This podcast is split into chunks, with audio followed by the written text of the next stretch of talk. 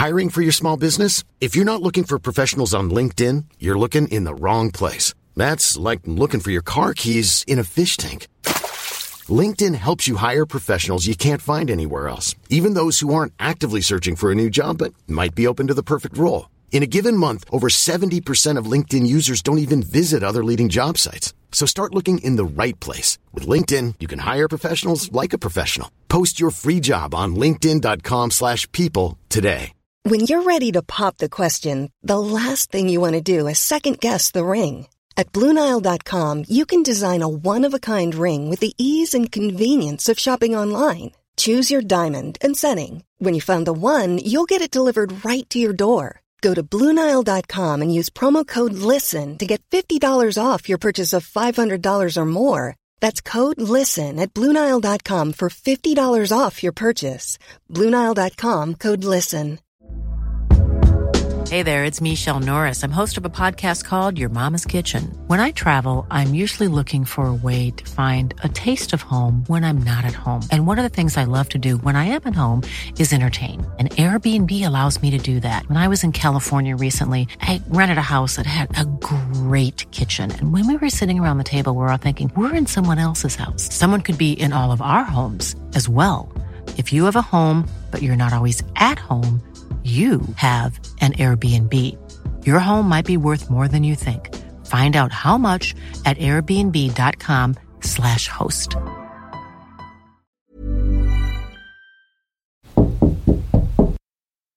Podcast is the new radio.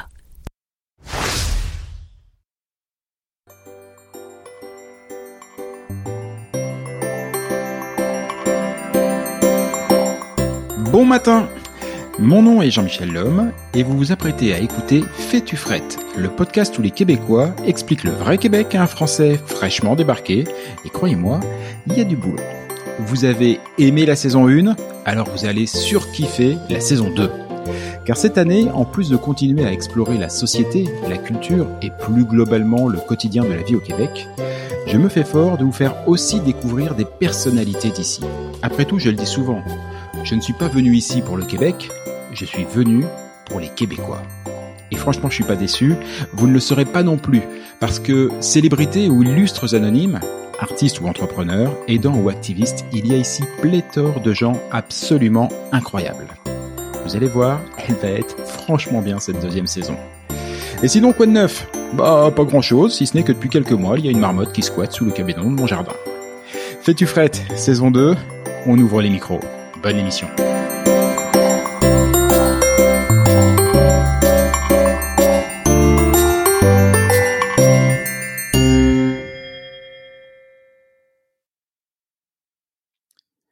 Quand on pense à partir à l'autre bout du monde, on pense à tout.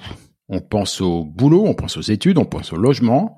Bon, en fait, si on est vraiment honnête, on pense surtout au poids des valises, à l'agent des douanes qui va valider notre visa et, concernant le Québec, à la résistance du manteau qui aura la lourde tâche d'affronter le froid sibérien local. Bref, on pense à tout, tellement qu'on en oublie parfois l'essentiel. Alors, je sais pas si vous vous souvenez, mais le beans monumental qu'il y a eu autour de la succession de Johnny Hallyday. Vous souvenez, citoyen français, décédé en France, mais résident américain avec un testament US, des enfants un petit peu partout sur la planète. Bref, un gros bordel. Alors, c'est pas forcément ce qu'il y a de plus fun, mais même si le froid ça conserve, le Québec ne vous rendra pas éternel. Alors, comment ça marche en cas de succession? Quel droit qui va s'appliquer? Hein? Grand timide que vous êtes, vous êtes peut-être arrivé marié, histoire de pas être tout seul. Mais savez-vous quelles lois régissent la vie de couple ici? D'ailleurs, bonne question. Êtes-vous vraiment certain d'être toujours marié? Et en cas de divorce, on fait comment? C'est quoi qui se passe? Et même si vous n'êtes pas timide et que vous êtes arrivé seul avec votre baluchon pour seul compagnon, vous n'êtes pas à l'abri de trouver ici le chum ou la blonde avec qui vous ferez votre vie. Bah alors, quid du mariage? Et si vous revenez vivre en France, que vaudra ce mariage? Éventuellement.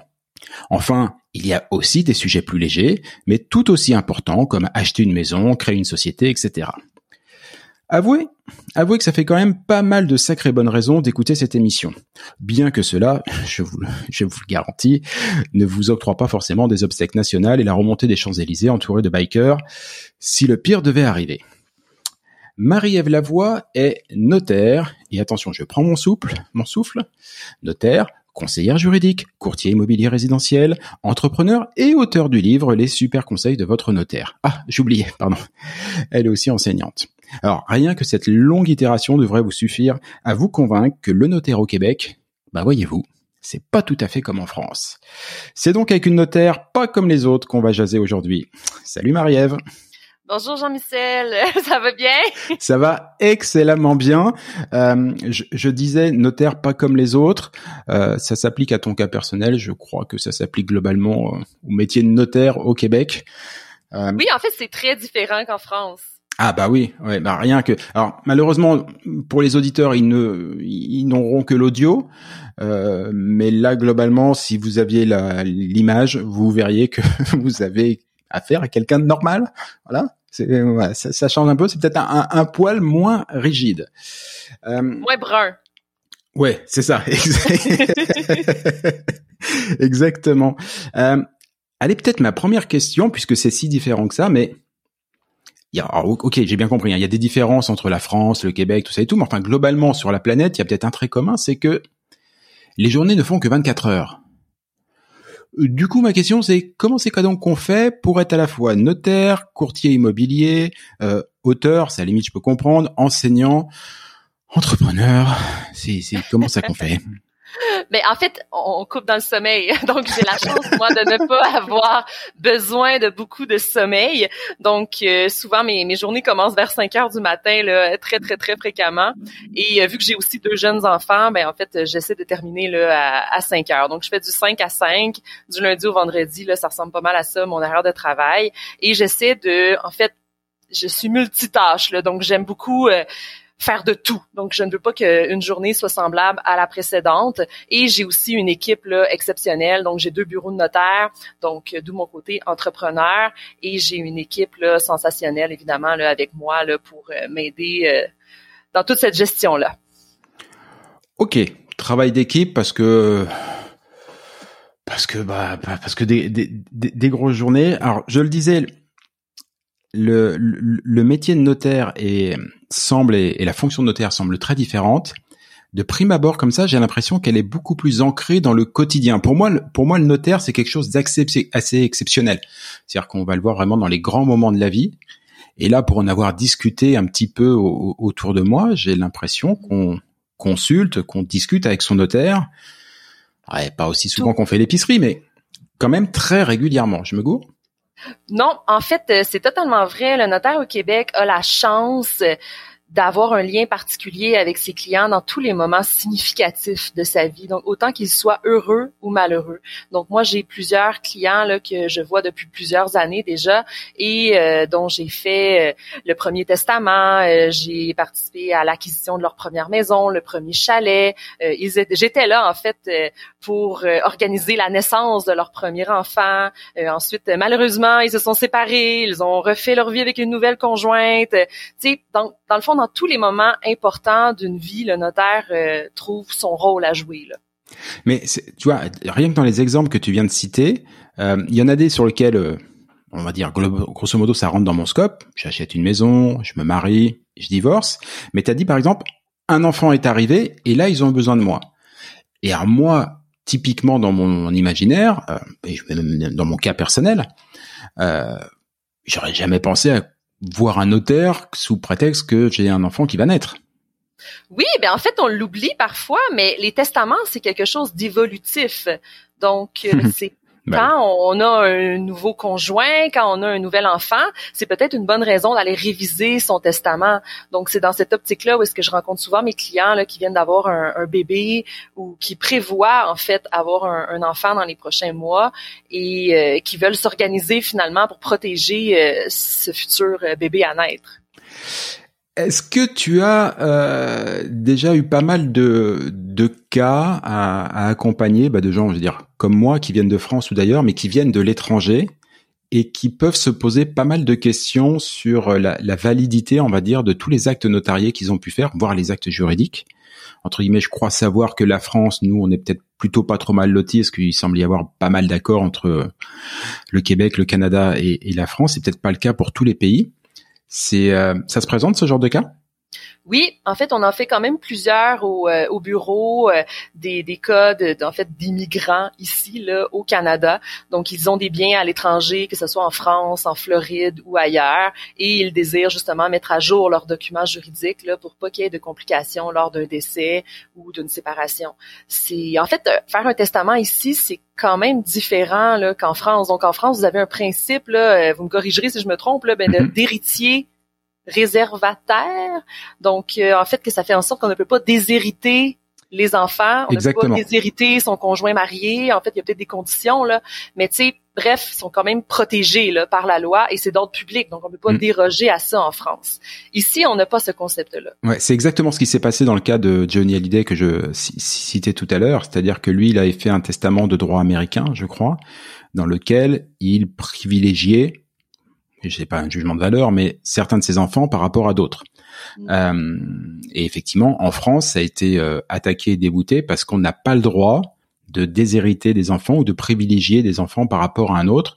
Mm-hmm. Donc, il y a des choses qui se font de manière assez automatique, mais même quand on va faire des euh, des, des mesures testamentaires très particulières, je connaissais pas le terme, hein, mais des mesures testamentaires très particulières, voilà, on il y a quand même des choses sur lesquelles on, ne peut pas déroger, sauf cas hyper exceptionnel. Ici, en fait, on peut faire ce qu'on veut. Exactement. En fait, vous êtes totalement libre de donner tous vos biens à qui vous voulez. Donc c'est simple comme ça ici. Donc euh, en fait, il n'est malheureusement pas rare là, de voir à peu près un par mois ici au bureau qu'on fait là, euh, qu'on déshérite des enfants ou qu'on déshérite des conjoints. Là, ça peut sembler beaucoup, mais au nombre qu'on mhm. fait, c'est quand même un faible pourcentage, mais euh, c'est totalement euh, totalement légal et totalement valide. Par contre, si vous possédez un immeuble encore en France, par exemple, en fait, les immeubles en général, ils sont régis par la loi où ils sont. Donc cet immeuble-là, je ne pourrais pas, par exemple, probablement faire euh, déshériter les enfants ou le conjoint, alors qu'en France, on n'aurait pas le choix de leur donner une part de cet immeuble-là. Je sais pas si vous me suivez là. Ouais, tout bref, euh, donc tu sais, il y a quand même des lois qu'il faut savoir là quand on déménage au Québec pour de bon et qu'on garde un immeuble en France, que cet immeuble-là va être probablement régi selon la loi française finalement. D'accord. Et concernant le, le bien immobilier, c'est très clair, mais pour toutes les autres mesures, imaginons, on va dire euh, contrat de mariage, euh, bon, les divers et variés, on, peut en imaginer pas mal. Euh, imaginons que j'ai fait plein de choses comme ça en France. J'arrive au Québec, bon, euh, procédure habituelle, d'abord euh, résident résident temporaire, puis après résident permanent, voire pourquoi pas citoyenneté. Qu'est-ce qu'il advient de tous les actes notariés que j'aurais pu faire avant? Ils sont encore valides, ils sont caduques, il, il se passe quoi? Écoutez, c'est tellement du cas par cas, mais je vous dirais qu'en général, s'ils respectent les conditions du Québec, on va les reconnaître parce que quand même votre droit français n'est pas si loin. En fait, notre droit civil québécois est basé sur votre droit français. Donc, c'est sûr et certain que normalement, on devrait reconnaître tous ces documents-là. Par contre, moi, quand j'ai des Français qui arrivent directement de France et que je suis la première notaire qui rencontre euh, en arrivant ici, je leur dis toujours, écoutez, on va, on va réviser tous vos documents là, et probablement qu'on va tout refaire à neuf. Probablement. Parce que les termes sont différents.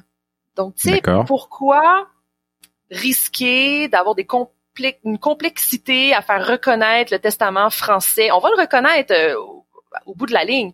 Mais les termes sont quand même différents. Donc, pourquoi essayer de rajouter une complexité qui pourrait être euh, considérablement réduite en faisant tout simplement un testament ici? Si en, tous vos biens sont ici, ben c'est, relativement simple. Je vais faire mhm. un testament comme pour tous les citoyens euh, canadiens, donc très très normal.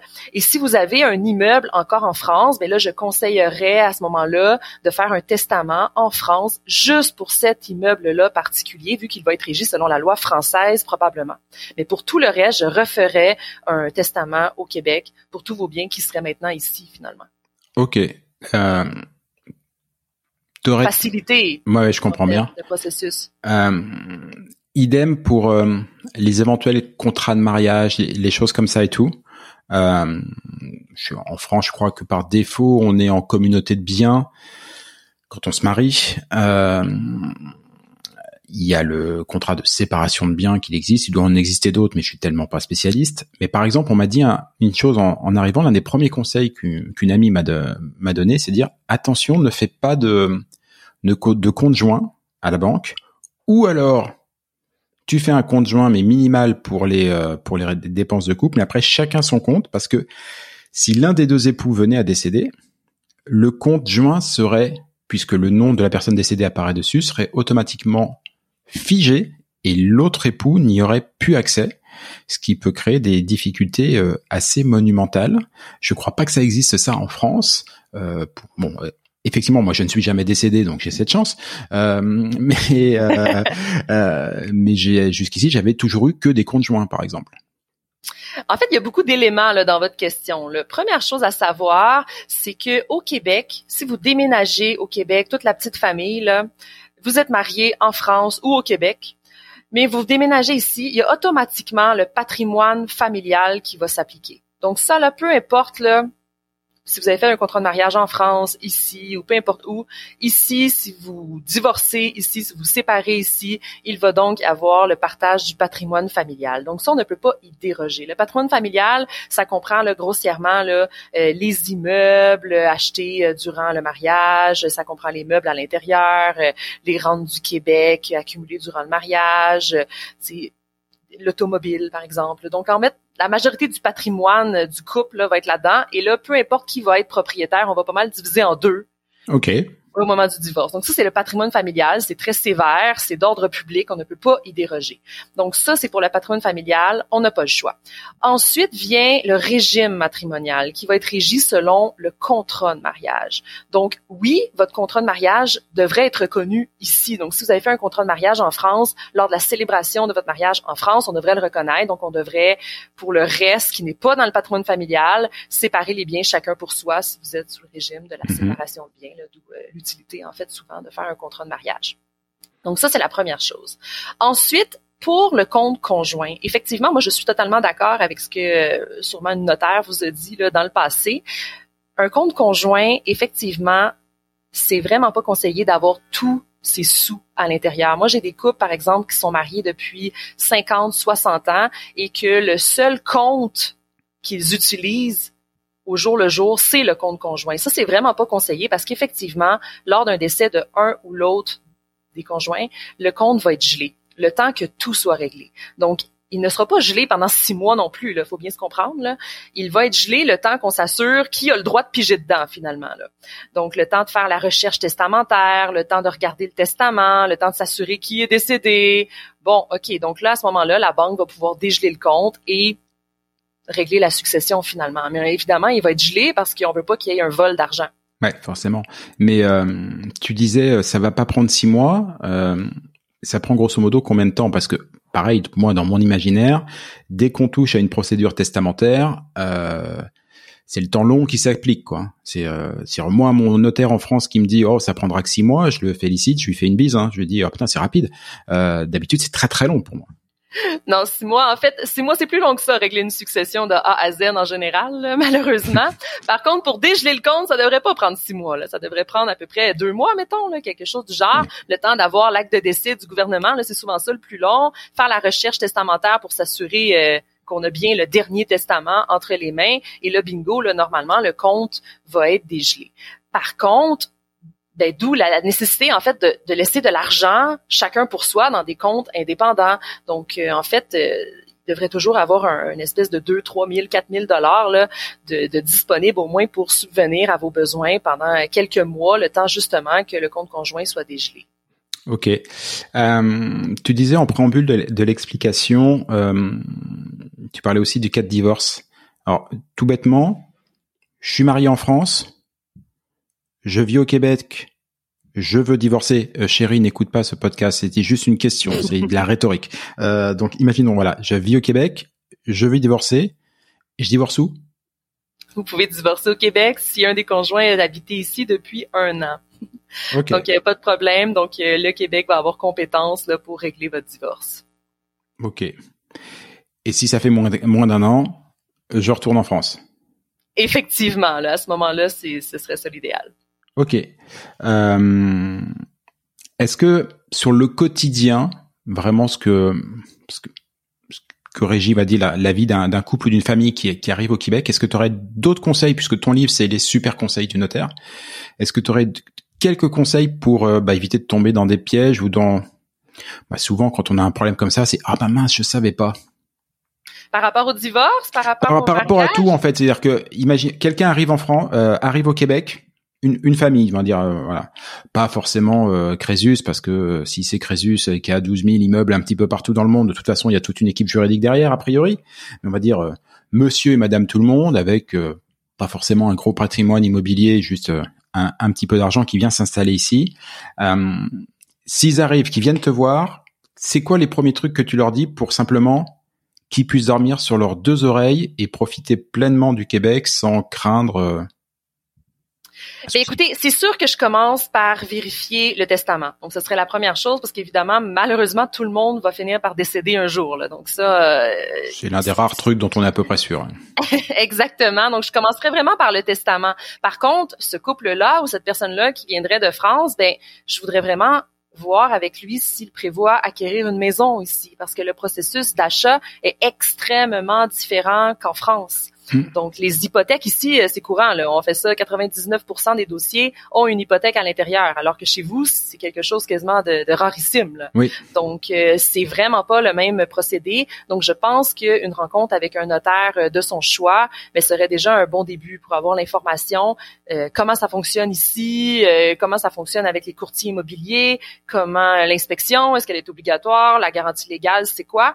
Bref, vraiment avoir une base un petit peu dans tous les, domaines, donc que ce soit l'immobilier, les successions, les testaments, euh, les mandats de protection, donc les mandats d'inaptitude, l'ancien nom.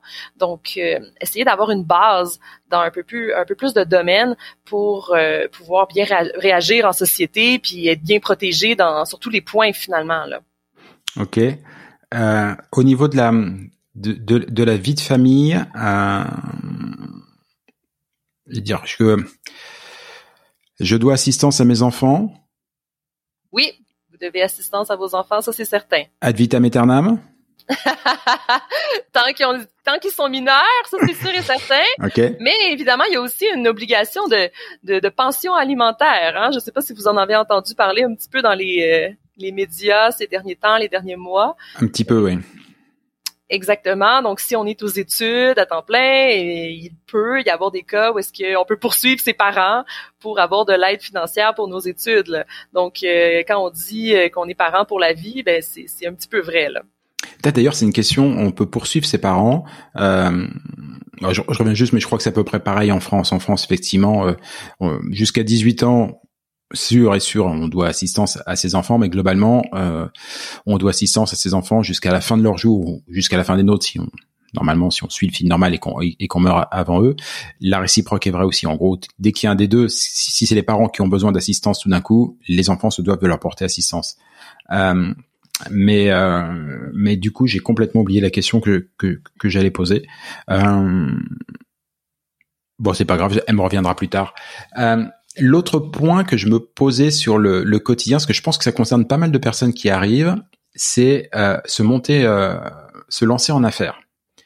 Pas mal de personnes ici arrivent, ou au moins un des deux dans le couple, quand c'est un couple, euh, se dit bah moi je vais me lancer, je vais tenter l'aventure, je vais devenir, euh, je vais devenir entrepreneur, créer des sociétés.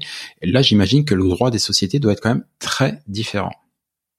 Oui, honnêtement, j'ai j'ai pas beaucoup de connaissances en droit français par rapport euh, aux sociétés. Comment ça fonctionne en France euh, Honnêtement, peut-être que vous, savez euh, plus que moi en fait pour ça. J'en ai eu, donc j'ai des petites connaissances dessus. J'ai grosso modo, par exemple, il est maintenant, en tout cas, ça n'a pas toujours été le cas, mais aujourd'hui, il est assez facile en France de créer une société en protégeant son patrimoine personnel.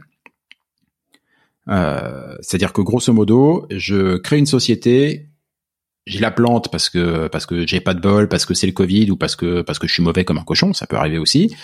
Mais c'est pas pour autant qu'on viendra me piquer ma maison euh, ou geler mes comptes bancaires personnels. Mais ça, c'est comme ça ici aussi au Québec. Là. Donc, en fait, si vous créez une société par action, donc une compagnie là, incorporée, mm-hmm. et ça devient carrément une personne indépendante à vous.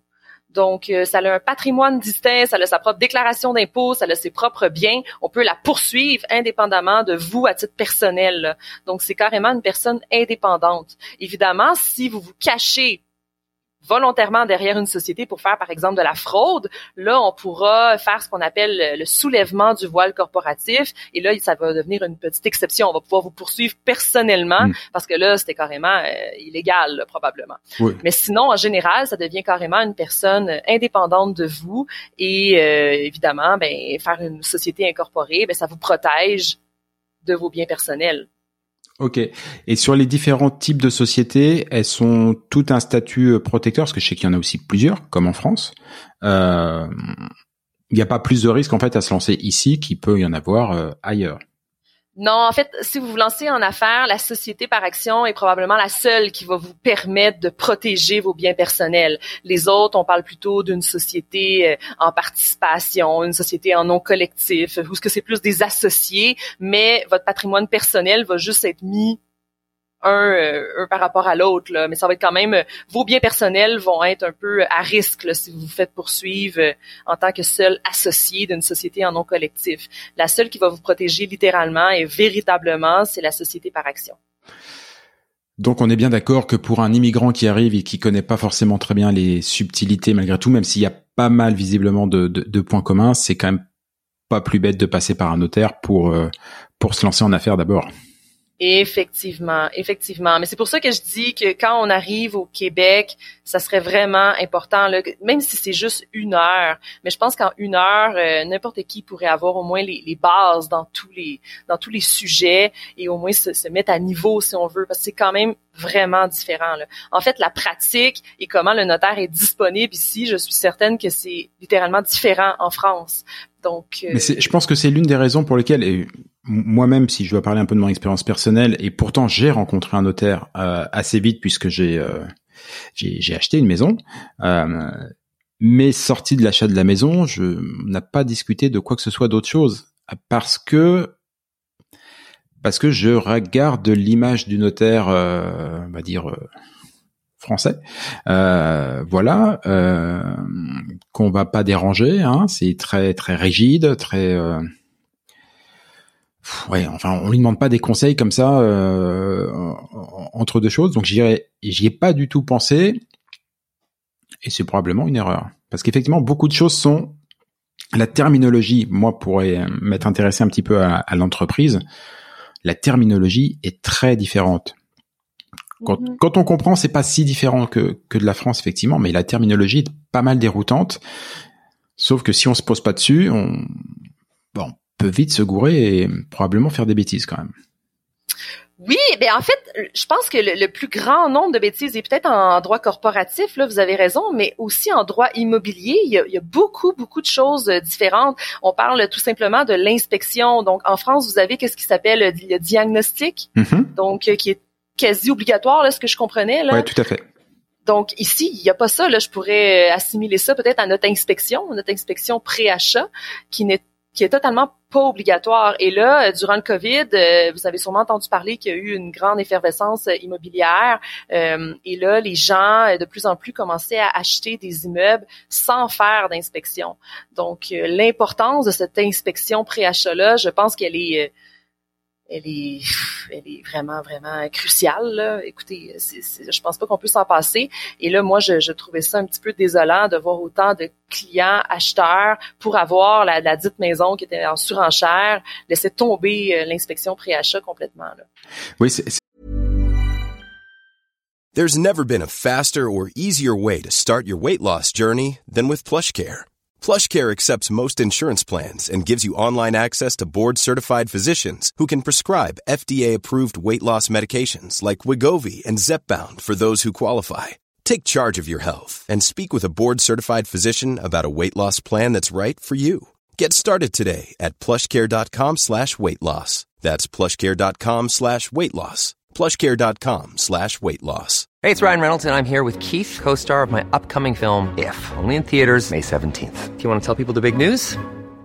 All right, I'll do. it. Sign up now and you'll get unlimited for $15 a month in six months of Paramount Plus Essential Plan on us. Mintmobile.com slash switch. Upfront payment of $45 equivalent to $15 per month. Unlimited over 40 gigabytes per month. Face lower speeds. Videos at 480p. Active Mint customers by 531.24 get six months of Paramount Plus Essential Plan. Auto renews after six months. Offer ends May 31st, 2024. Separate Paramount Plus registration required. Terms and conditions apply if rated PG.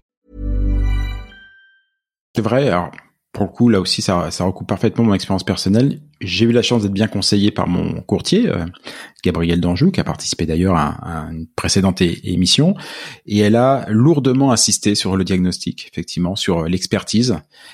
Et moi, pour avoir eu euh, vendu des maisons ou acheté des maisons, euh, le diagnostic, effectivement, en France, alors régulièrement, tous les deux, trois ans, il y a une nouvelle loi qui fait qu'il s'épaissit et qu'il devient de plus en plus cher. Mais ceci dit, il est obligatoire. On ne peut pas vendre une maison sans un diagnostic énergétique et, et, et diverses choses. Ici, on est passé par une expertise et ça, effectivement, c'était utile. Oui, mais normalement, en fait, c'est quasiment une, un moyen de négociation, là, souvent par la suite, parce qu'on trouve un petit peu des, des, fissures, des failles quelque part dans la maison parfois, et parfois, ça permet de négocier le prix à la baisse. Et ça, c'est bon pour l'acheteur, mais c'est aussi bon même pour le vendeur, parce qu'à ce moment-là, ben, il sait ce qu'il vend, il sait à quoi s'attendre pour pas qu'il y ait de problème par la suite. Ça le protège d'un certain, d'un certain degré là, par rapport à les poursuites pour vice caché. Donc, tu sais, il y a quand même une importance cruciale à ça et moi, je trouve ça très euh, dommage là, qu'on que beaucoup de transactions là, passent euh, sans avoir fait une inspection. Oui, c'est c'est c'est assez dingue. C'est vrai c'est vrai qu'il y a le pour le coup la France est là-dessus beaucoup plus euh, réglementée entre guillemets. En tout cas, Mm-hmm. il existe les mêmes choses ici, mais c'est euh, j'ai vu le cas aussi pour les voitures. En, France aujourd'hui, il faut un contrôle technique pour acheter une voiture ou régulièrement. C'est pas le cas ici, alors qu'il existe un document qui retrace à peu près tout ce qui s'est passé sur, sur, sur la voiture, mais qui est pas obligatoire, euh, qui est payant, qui qu'on peut demander, mais c'est pareil. Si on ne le sait pas, si on n'a pas quelqu'un qui euh, vous tape sur le pôle et vous dit attention, quand tu vas acheter ta première voiture, fais attention à ça. Bah typiquement, c'est le genre de choses sur lequel on peut se retrouver avec euh, avec une voiture qui n'en est pas une, quoi. Enfin, qui ressemble juste à un tas de tôle. Euh, Effectivement. C'est assez différent. Ma, ma, question de tout à l'heure m'est revenue. Comme quoi, euh, comme quoi, on. Est-ce que est-ce que le, le, Québec est aussi judiciarisé que que ce qu'on imagine en tout cas des États-Unis? Nous, on présente souvent, vu de vu d'Europe, on présente souvent les États-Unis comme le pays où en gros on fait un procès et on attaque quelqu'un pour un oui et pour un non. Euh, et là, plusieurs fois depuis le début de la discussion, on a parlé de l'idée éventuellement de se faire attaquer euh, ou d'attaquer quelqu'un en, en, cas de pépin. C'est quelque chose qui se fait très facilement ici, ou euh, non, on discute quand même avant de se faire des procès. J'aime beaucoup en fait ta question parce que ça m'amène à parler énormément de la médiation.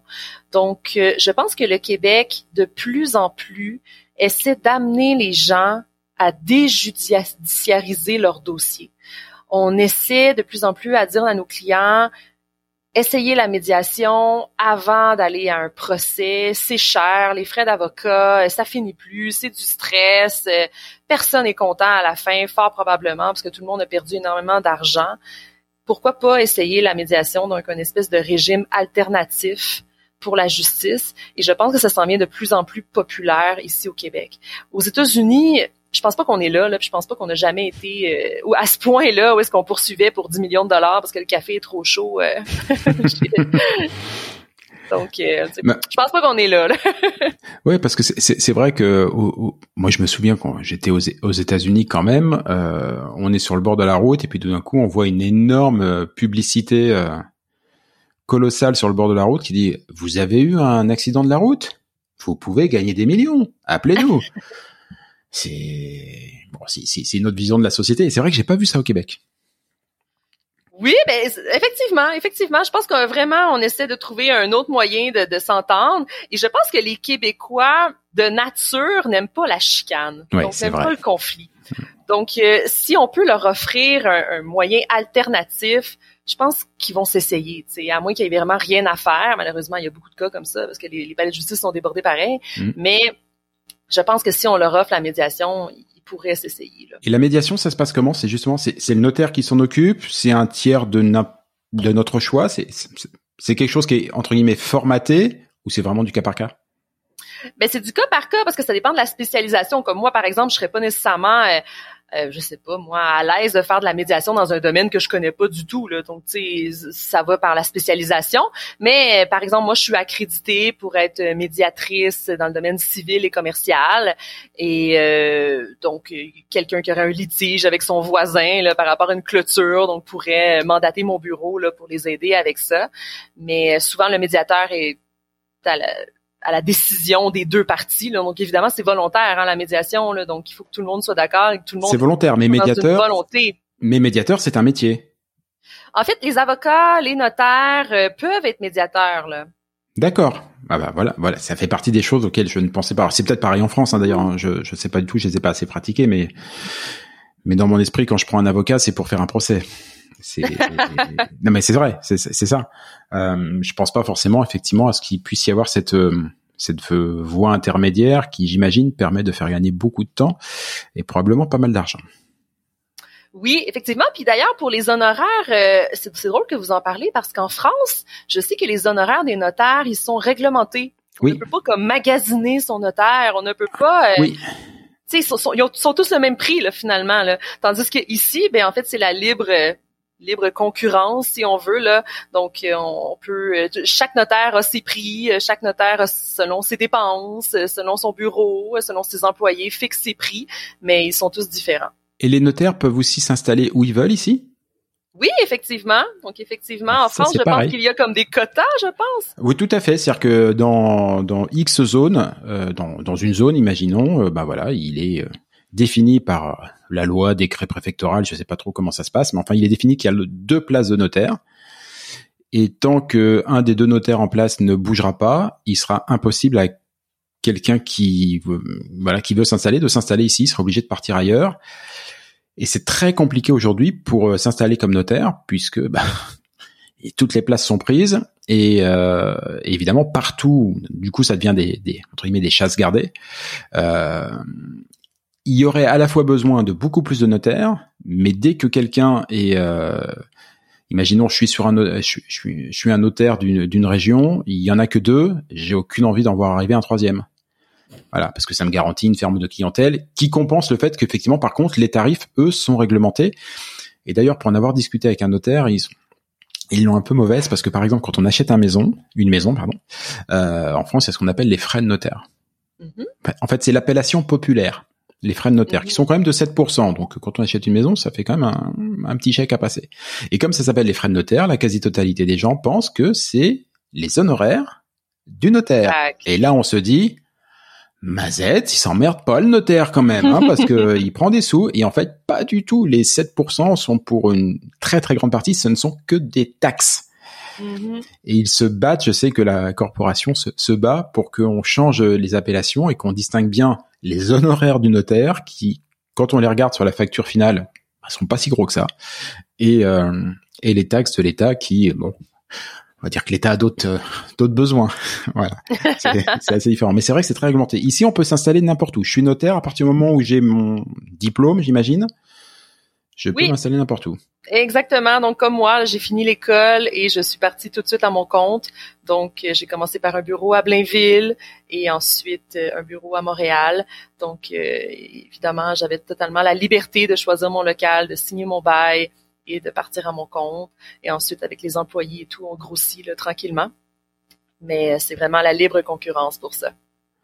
Du coup, imaginons, je suis, euh, je suis en France, en Belgique, n'importe où dans le monde. Je, je, je m'apprête à immigrer, euh, à immigrer au Québec. Euh, j'ai écouté ce balado, comme quoi, comme quoi, je suis quelqu'un qui a beaucoup de goût, hein, déjà.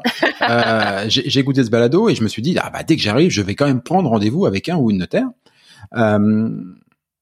imaginons pour une raison qui m'échappe, mais je ne veux pas prendre rendez-vous avec toi. Comment je fais pour choisir un notaire? Il y a des conseils, des forums, des, des, choses comme ça? Parce que tu sais, les, les prix sont libres. J'imagine qu'il y en a aussi des plus sympathiques que d'autres. Euh, voilà. Exactement. oui, mais ça compte. Euh, ça, ça, ça, oui, compte. Oui. Ben en fait, vous avez raison, ça compte beaucoup parce que moi j'aime bien l'appellation notaire de famille. Donc comme médecin de famille, on devrait tous avoir un notaire de famille. Où est-ce qu'il est là? Ce notaire-là serait là dans tous les événements importants de votre vie. Donc effectivement, il faut bien s'entendre avec son notaire. Donc il faut que ce soit compatible aussi point de vue personnalité.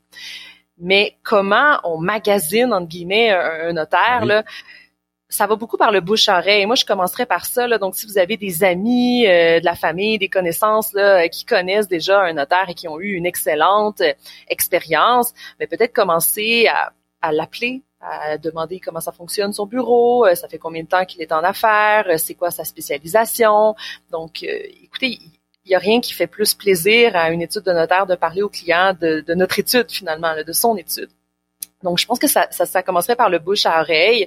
Peut-être aller voir aussi, euh, sur le site de la Chambre des notaires, être sûr qu'il n'y ait pas une tonne de plaintes contre lui, là, par exemple. Ce serait déjà un bon début. Ça, c'est des choses qu'on peut voir assez facilement? Oui, en fait, sur le site euh, de la Chambre des notaires, euh, très facilement accessible et gratuitement, vous pouvez voir là, si votre notaire, euh, vous rentrez son nom, et son lieu de pratique, et ça vous dit s'il a fait l'objet de décisions disciplinaires. Et alors, juste une petite aparté, c'est pareil. Un, j'ai un notaire, je suis pas content de ses services, je trouve que euh, voilà, je peux porter plainte contre mon notaire. Bien sûr, bien sûr. En fait, c'est régi par le, Code des professions, ça a un ordre professionnel, donc la Chambre des notaires du Québec. Euh, c'est extrêmement réglementé, la profession de notaire. Donc, tu sais, il faut pas oublier qu'on gère des, millions et des millions de dollars parce que toutes les transactions immobilières qui passent euh, dans nos bureaux, on doit se ramasser avec toutes les sommes, finalement, mm-hmm. dans, notre compte in trust. Donc, c'est très, très, très réglementé. Là. On ne peut pas... Euh, gérer ça comme bon comme bon nous semble.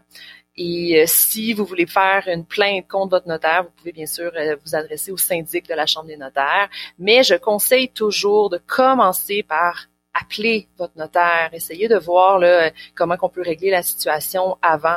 Donc, euh, tu sais, des, fois, ça vaut pas nécessairement la peine de, de, faire toute la procédure administrative là, pour quelque chose de, de, mineur ou quelque chose qui peut hmm. se régler là, facilement.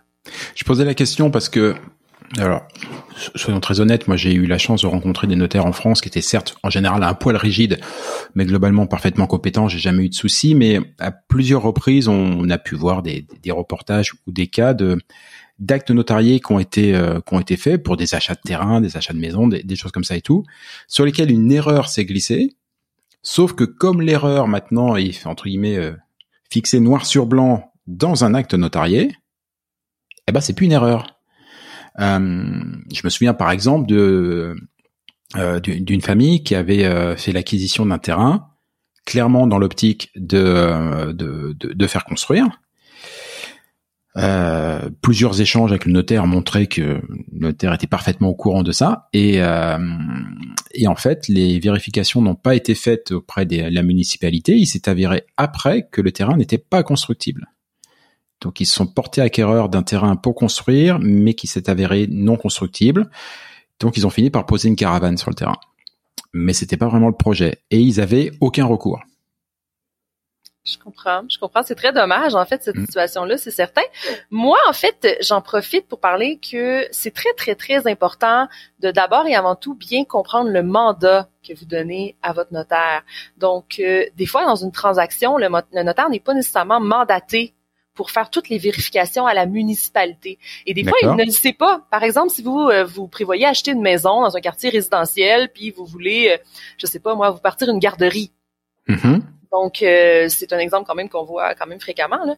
Et le notaire n'est pas nécessairement, premièrement, au courant que c'est ça votre projet. Là. Ça serait déjà un bon début à l'informer. Mais aussi, il n'est pas nécessairement mandaté pour faire toutes les vérifications à la ville. Donc, si vous voulez vraiment un ah. point précis, si vous avez une particularité dans votre dossier, ben commencez par en parler à votre notaire et pas le jour de la transaction, là, si possible. Surtout, on parle de la municipalité là. Ici, les délais là, c'est incroyable avoir une réponse d'une ville. Donc, euh, c'est ça. Faut, faut agir en amont. Là. Ouais, mais c'est alors c'est peut-être ça en fait la, la, la grosse la, grosse différence, c'est que la, la relation entre le, le notaire et son client est quand même beaucoup plus dans l'échange. Parce que moi, dans ce cas très précis là, pour les maisons que j'ai euh, ou appartements que j'ai pu avoir euh, en France. Grosso modo, le notaire, euh, il y avait très peu d'échanges, il était mandaté à un moment donné. Et effectivement, par contre, sans qu'on lui demande rien, toutes les vérifications sont faites après auprès de tout ce qui ressemble à une administration en France, c'est-à-dire beaucoup de monde. Euh, et à chaque fois que que, que l'acte de vente a été assigné, j'avais toujours une précision disant euh, nous vous rappelons que la ville interdit euh, l'établissement de euh, tout activité commerciale dans ce bâtiment.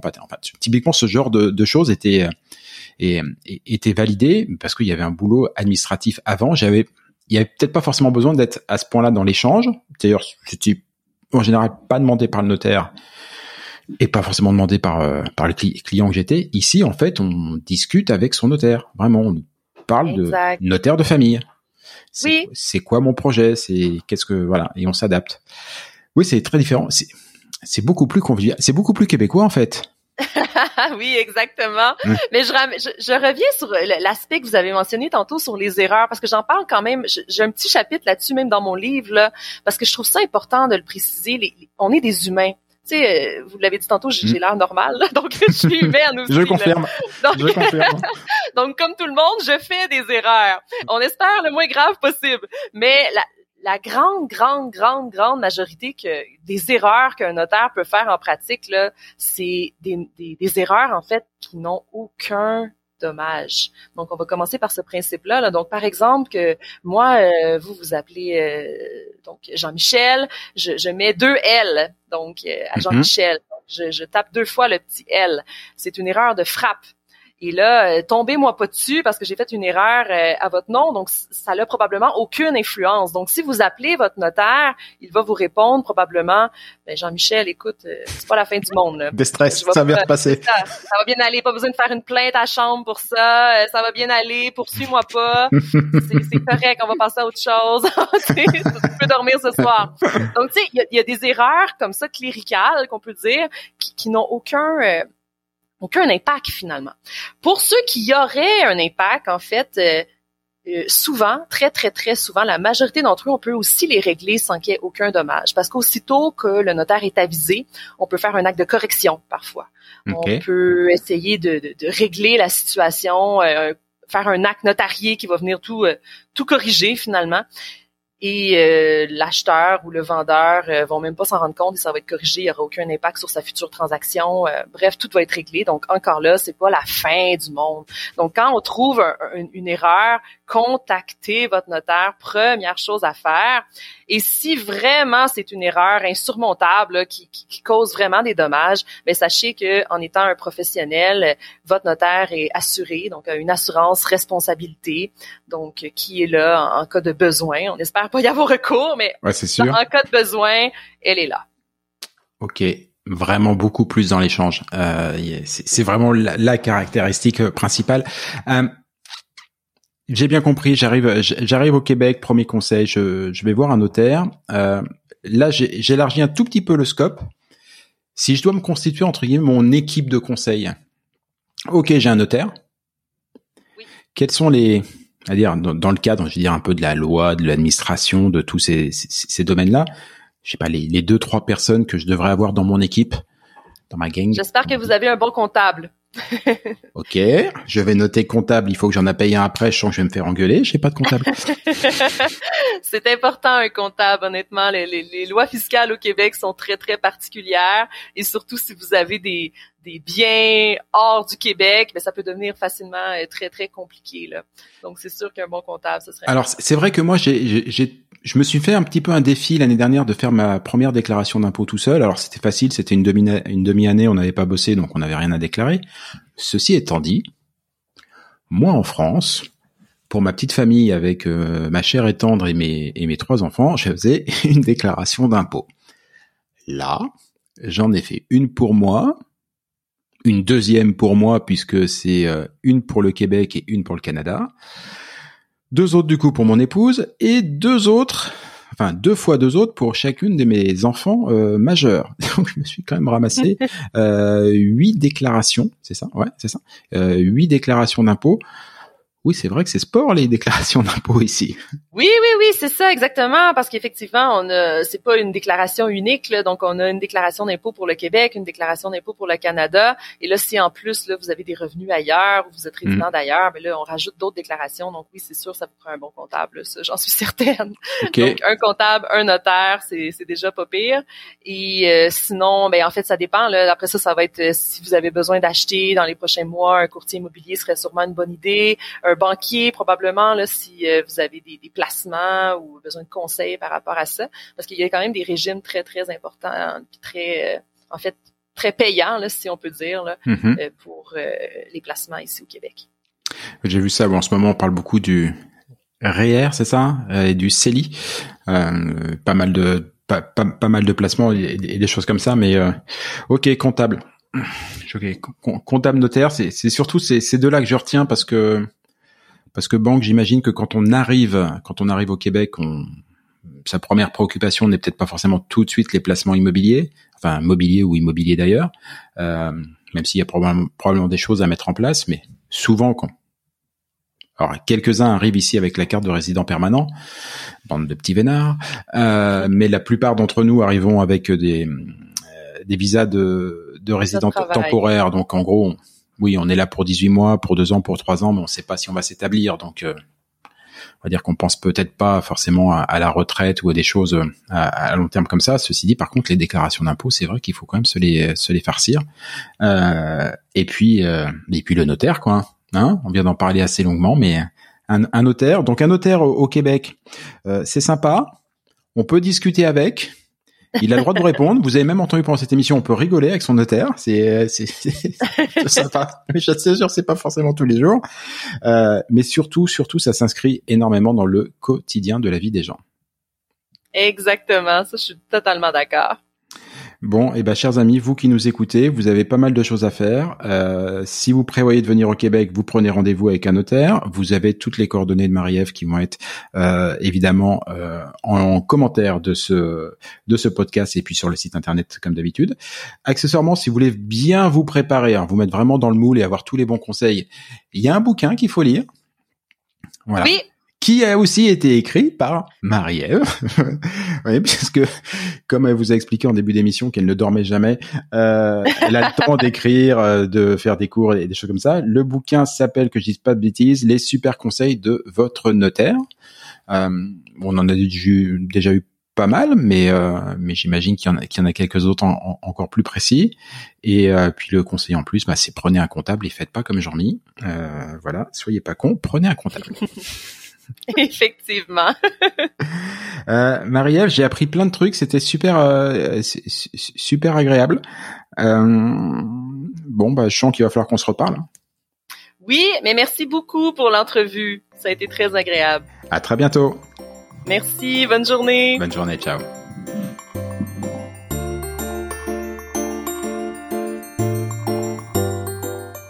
Et voilà, Fais-tu frette, c'est fini pour aujourd'hui. Si vous êtes arrivé jusque-là, bravo, vous avez vraiment toute mon admiration. Mais bon, c'est probablement parce que cela vous a plu au moins un petit peu. Ou que vous êtes alors complètement maso. Bah, par défaut, j'opte quand même pour la première hypothèse. On va dire que c'est mon côté optimiste. Alors s'il vous plaît, rendez-moi service. Partagez ce podcast, parlez-en à vos amis, abonnez-vous et surtout, surtout, donnez-lui une note. Alors juste pour info, même si ce programme reste évidemment très perfectible, inutile de mettre un 3 ou un 4 sur 5. Au royaume d'Apple et consorts, il n'y a que le 5 sur 5 qui compte. Eh oui, c'est le jeu ma pauvre Lucette. Alors je compte sur vous.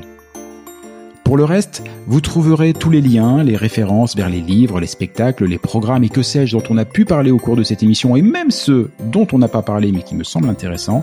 Tout ça, vous le trouverez dans le descriptif, dans les commentaires de ce podcast ou bien alors sur notre site internet fétufrette.com. Sur ce même site, vous avez d'ores et déjà la possibilité de vous inscrire à l'indispensable newsletter hebdomadaire que nous vous préparons et qui sera lancé très prochainement.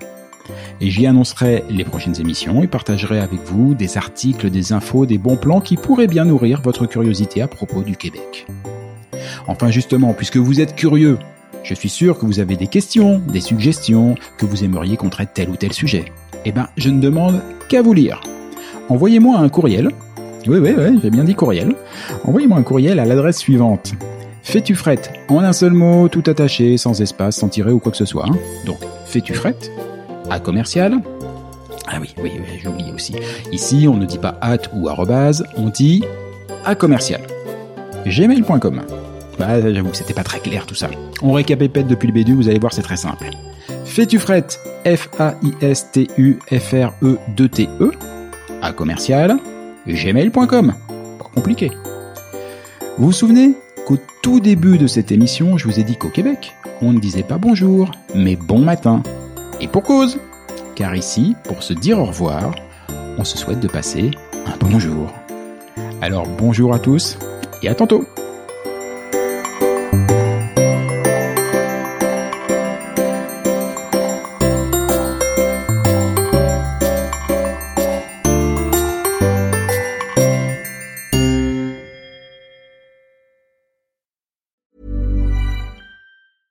Even when we're on a budget, we still deserve nice things.